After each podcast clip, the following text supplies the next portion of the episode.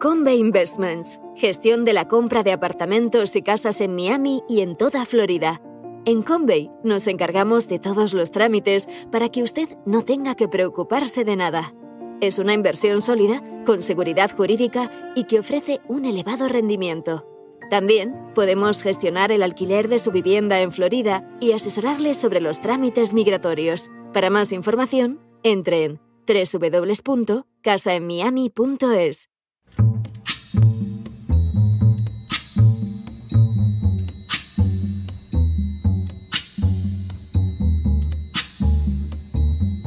La voz con César Vidal, desde el exilio. When the night has come and the land is dark and the moon is the only light we'll see. No, I won't be afraid.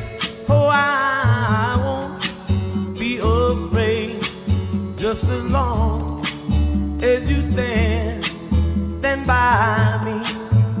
Muy buenos días, muy buenas tardes, muy buenas noches y muy bienvenidos a esta nueva singladura de La Voz. Soy César Vidal Hoy es el lunes 17 de octubre de 2022 y me dirijo a los hispanoparlantes de ambos hemisferios, a los situados a uno y otro lado del Atlántico y como siempre lo hago desde el exilio. Corría el año 1886 cuando se publicó en Estados Unidos un libro llamado a tener una extraordinaria difusión titulado 50 Years in the Church of Rome, es decir, 50 años en la Iglesia de Roma, su autor era un antiguo sacerdote canadiense llamado Charles Pascal Telesphore Chiniquy. Durante medio siglo, Chiniquy había desempeñado sus funciones sacerdotales de manera impecable, pero poco a poco su fe en la Iglesia católica se fue resquebrajando junto a la escasa moralidad de otros clérigos católicos que incluyeron a prelados alcoholizados o poco honrados en el manejo del dinero, Shinichi contempló cómo la Iglesia católica estaba intentando ya en el siglo XIX dominar la política de los Estados Unidos mediante la inmigración masiva e ilegal de extranjeros que procedían de Irlanda, Francia y la parte católica de Alemania. Shiniki procuró apartarse entonces de la política eclesial que le había desengañado y centrarse como sacerdote en tareas humanitarias del tipo de combatir el alcoholismo tan común entre sus fieles. Sin embargo, le resultó incluso imposible mantener esa postura cuando empezó a leer de manera sistemática la Biblia. Poco a poco, Shiniki llegó a la conclusión de que las enseñanzas características del catolicismo no se encontraban en el Nuevo Testamento e incluso chocaban con el mismo, de manera que determinó abandonar la Iglesia católica y abrazar una teología realmente bíblica. Su marcha de la Iglesia Católica vino seguida por un vendaval de campañas de acoso verdaderamente salvaje, hasta el punto de que Shiniki se vio obligado a contratar los servicios de un joven abogado que se llamaba Abraham Lincoln. El letrado Lincoln salvó a Shiniki de las acciones malignas de sus antiguos correligionarios, y así, entre ambos personajes, se fragó una profunda amistad que continuó incluso cuando Lincoln alcanzó la presidencia de los Estados Unidos. De manera bien llamativa, Lincoln sería asesinado por una red de conspiradores en la que todos eran católicos y algunos de ellos además inmigrantes ilegales. Por añadidura, uno de sus miembros principales logró escapar del territorio americano y encontró refugio en el Vaticano como miembro de la Guardia Papal, sin recibir jamás castigo alguno por su papel en el asesinato del presidente Lincoln. Shiniki pasaría a la historia como un ejemplo de hombre honrado e íntegro que al descubrir la verdad la había preferido a cualquier otro tipo de consideraciones o conveniencias. La honradez, la decencia y la defensa de los principios estaban por delante de la conveniencia, de la fortuna y de lo que cínicos y cobardes denominan la zona de confort. En las últimas horas hemos tenido nuevas noticias sobre la situación actual del Partido Demócrata en Estados Unidos. Sin ánimo de ser exhaustivos, los hechos son los siguientes. Primero, Tulsi Gabbard fue elegida en el año 2002 para la Cámara de Representantes de Hawái con tan solo 21 años. Segundo, como militar, Tulsi Gabbard estuvo presente en Irak durante los años 2004 y 2005 y después en Kuwait de 2008 a 2009, desempeñando en este último caso las tareas de jefe de pelotón de la Policía Militar. Tercero, durante los años 2011 y 2012, Tulsi Gabbard fue concejal del Ayuntamiento de Honolulu, puesto que dejaría para presentarse a las elecciones al Congreso Nacional, en el que tuvo cuatro mandatos consecutivos desde el año 2013 al 2021. Cuarto, durante el tiempo que sirvió en el Congreso, Tulsi Gabbard simultaneó esa tarea con la de vicepresidenta del Comité Nacional del Partido Demócrata desde el año 2013 al 2016. Quinto, aunque clara y cerrada enemiga del terrorismo islámico, Gabar fue muy crítica con el intervencionismo militar de la administración Obama, presentando serias y fundamentadas objeciones a la intervención en Siria. Sexto, en esa época, Gabbard caracterizó a Hillary Clinton como la reina de los belicistas, encarnación de la corrupción y personificación de la podedumbre que ha terminado por enfermar al Partido Demócrata. Séptimo, en 2020, Tulsi Gabbard se postuló como candidato a la nominación demócrata para las elecciones presidenciales. Con seguridad, el momento cumbre de Tulsi Gabbard fue la noche en que destrozó dialécticamente a la actual vicepresidenta Kamala Harris, sacándola de la lista de candidatas a la nominación. De hecho, Tulsi Gabbard saldría de la contienda cuando era una de los tres últimos candidatos y la única mujer. Octavo. Hace unos días, Tulsi Gabbard anunció públicamente su abandono del Partido Demócrata. Noveno. En un vídeo de casi 30 minutos colocado en su cuenta de YouTube, Gabar anunció, ya no puedo permanecer en el Partido Demócrata de hoy, que se encuentra ahora bajo el completo control de una cábala elitista de belicistas arrastrados por un movimiento woke cobarde que nos dividen al racializar cualquier cuestión y al almacenar un racismo antiblanco. Décimo, esta cábala belicista que controla el Partido Demócrata, según Gabar, estaría causando un daño enorme a las instituciones democráticas, por lo que añadía que está trabajando activamente para socavar nuestras libertades dadas por Dios y albergadas en nuestra Constitución. Un décimo. Gabar continuó afirmando que los demócratas de hoy son hostiles a la gente de fe y espiritualidad duodécimo. Igualmente, Gabar añadió sobre los demócratas actuales que demonizan a la policía y protegen a los criminales a expensas de los americanos que cumplen con la ley. Los demócratas de hoy creen en las fronteras abiertas y utilizan como un arma la seguridad nacional del Estado para ir en contra de sus oponentes políticos. Décimo tercero. Tras describir de esta manera a la camarilla que rige el Partido Demócrata, Gabar concluyó, por encima de todo lo demás, los demócratas de hoy nos están arrastrando a la cercanía de una guerra nuclear. Décimo cuarto.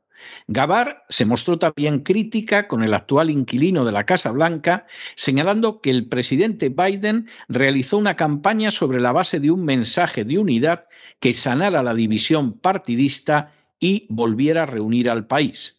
Acaba de dar un gran discurso diciendo que los seguidores del presidente Trump son el grupo más extremista de nuestro país y una amenaza para nuestra democracia. Esa es la mitad del país. Décimo quinto. Gabar señaló igualmente que creo en un gobierno que es del pueblo, por el pueblo y para el pueblo. Desgraciadamente, el Partido Demócrata de hoy no cree en ello. En lugar de eso, defiende un gobierno que es de, por y para la élite poderosa. Décimo sexto. Gabar concluyó sus afirmaciones afirmando Estoy llamando a mis compañeros demócratas de sentido común y mente independiente para que se unan conmigo en dejar el Partido Demócrata. Y decimo séptimo, finalmente afirmó, si no podéis tragar la dirección hacia la que los ideólogos denominados woke del Partido Demócrata están llevando a nuestro país, os invito a uniros conmigo. Rara vez los políticos expresan la realidad de la calle, muy posiblemente porque forman parte de grupos de élite que no viven la realidad de la calle, porque les importa poco la realidad de la calle y porque además no se ven afectados por la realidad de la calle. Precisamente por ello, las recientes declaraciones de Tulsi Gabbard anunciando su salida del Partido Demócrata y definiéndolo de manera rotunda resultan especialmente desusadas y exigen que se les preste atención.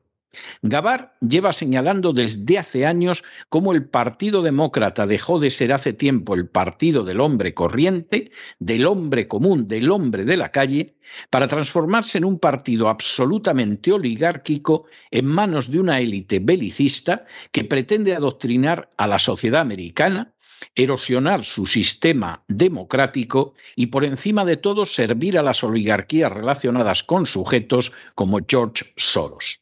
Los que pensaron que semejante circunstancia concluiría con la salida de Bill Clinton de la presidencia y con la derrota de Hillary Clinton en las elecciones presidenciales, simplemente se equivocaron porque desde la presidencia de Obama la situación no ha dejado de empeorar.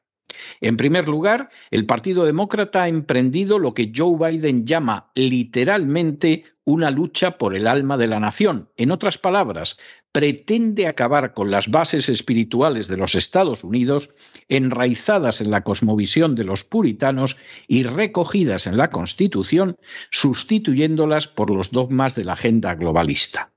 La libertad de expresión, de conciencia, de religión, derivadas de la Reforma, llegadas a América con los padres peregrinos y consagradas por los padres fundadores, simplemente tienen que desaparecer sustituidas por la sumisión a los nuevos dogmas.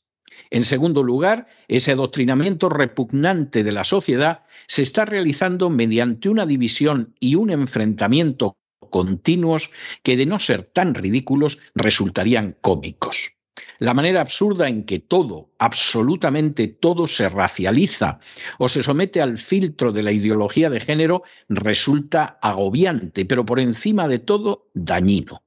Que personajes históricos y literarios de raza blanca tengan que transformarse en negros o asiáticos a impulsos de esa visión en películas y series de televisión constituye solo una de las manifestaciones descabelladas de ese intento consciente de abrir brechas en la sociedad en beneficio de las oligarquías que rigen el Partido Demócrata.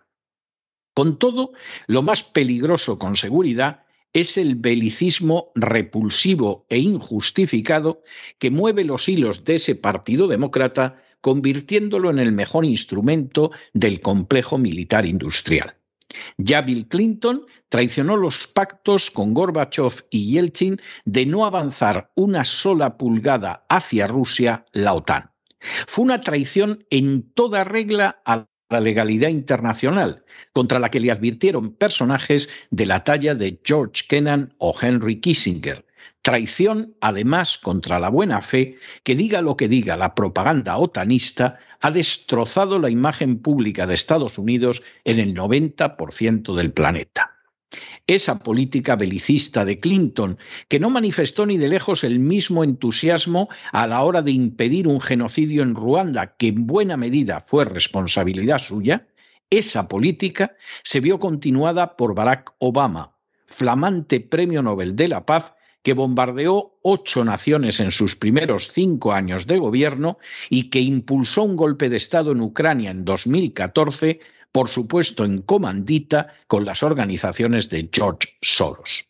Semejante política belicista ha dado una vuelta de tuerca más con un Biden cuyo hijo Hunter se lucró en Ucrania con la instalación de laboratorios de armas bioquímicas. Un Biden que ha provocado conscientemente a Rusia, según los planes de la Fundación RAND, para que reaccione defendiéndose de la amenaza que desde hace años se albergaba en Ucrania y de una vez defendiera a las víctimas de los nacionalistas ucranianos en el Donbass asesinadas desde 2014.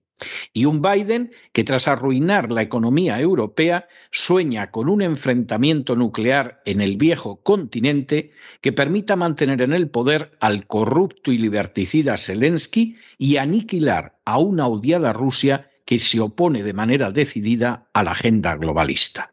Sí, ciertamente hubo una época en su fundación en que el Partido Demócrata aspiró a ser el partido del hombre de la calle. En no pocas ocasiones fue fiel a esa vocación, pero a día de hoy no pasa de ser un instrumento privilegiado de lo peor que se puede dar cita debajo del sol. Una élite apenas secreta de oligarcas que ansía reducir a esclavitud al conjunto del género humano, que impulsa las mayores atrocidades ideológicas, que tiene entre sus metas destruir la familia y la unidad de la nación, que ha aprovechado la crisis del coronavirus para erosionar las libertades, que busca reducir los sistemas democráticos a una simple pantomima, que persigue la aniquilación de cualquiera que los cuestione y que no tendría el menor reparo en hundir el planeta en un holocausto nuclear para avanzar en sus fines. Esa es la realidad del Partido Demócrata y precisamente por ello no sorprende que Tulsi Gabbard lo haya abandonado y esté invitando a los demócratas decentes a seguirla por ese camino. Sin duda, cuando Thomas Jefferson fundó el Partido Demócrata Republicano en la última década del siglo XVIII, sus intenciones fueron la de crear una fuerza política que mirara por los intereses de la gente de a pie y no estuviera sometida a los de los poderosos. Sin duda, ese aliento inicial jeffersoniano continuó durante tiempo atrayendo a gente que veía en el Partido Demócrata un partido cercano a las reformas moderadas y distinto de un partido republicano que se caracterizaba precisamente por una política mucho más situada a la izquierda.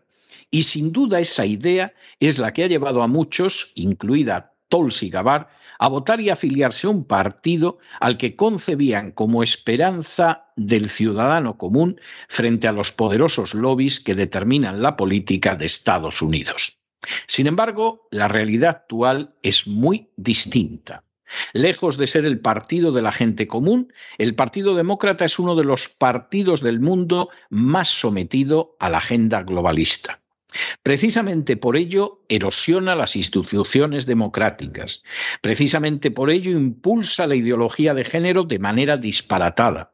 Precisamente por ello divide a la sociedad a través de líneas racistas antiblancas en un intento de impedir su cohesión bajo una causa común. Precisamente por ello es el siervo más dócil del complejo industrial militar, sembrando la muerte y la destrucción en el globo. Precisamente por ello ha ido avanzando las fronteras de la OTAN hacia Rusia, dio un golpe de Estado en Ucrania en 2014 y construyó laboratorios de armas bioquímicas en Ucrania. Precisamente por ello ha desarrollado planes para provocar una respuesta rusa y aniquilar la economía alemana y con ella la europea y precisamente por ello está arrastrando el mundo hacia un peligro más que cierto de guerra nuclear. No cabe duda de que en muchas ocasiones los seres humanos tienen que elegir entre sus hábitos y la verdad, entre sus principios morales y sus conveniencias económicas, entre la integridad y la tranquilidad. Los seres humanos dignos prefieren la verdad a los hábitos, los principios morales a las conveniencias económicas, la integridad a la tranquilidad. Son seres humanos como el antiguo sacerdote Shiniki, que abandonó la Iglesia Católica al descubrir la verdad, o como Tulsi Gabbard, que acaba de revelar la auténtica realidad del Partido Demócrata.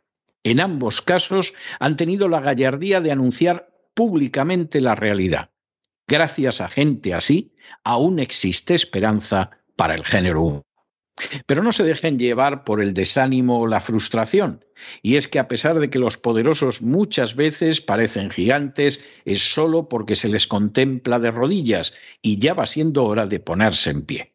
Mientras tanto, en el tiempo que han necesitado ustedes para escuchar este editorial, la deuda pública española ha aumentado en cerca de 7 millones de euros y, por cierto, hay una parte no pequeña que deriva de la ayuda que España está proporcionando al liberticida Zelensky. Muy buenos días muy buenas tardes, muy buenas noches. Les ha hablado César Vidal desde el exilio. Que Dios los bendiga.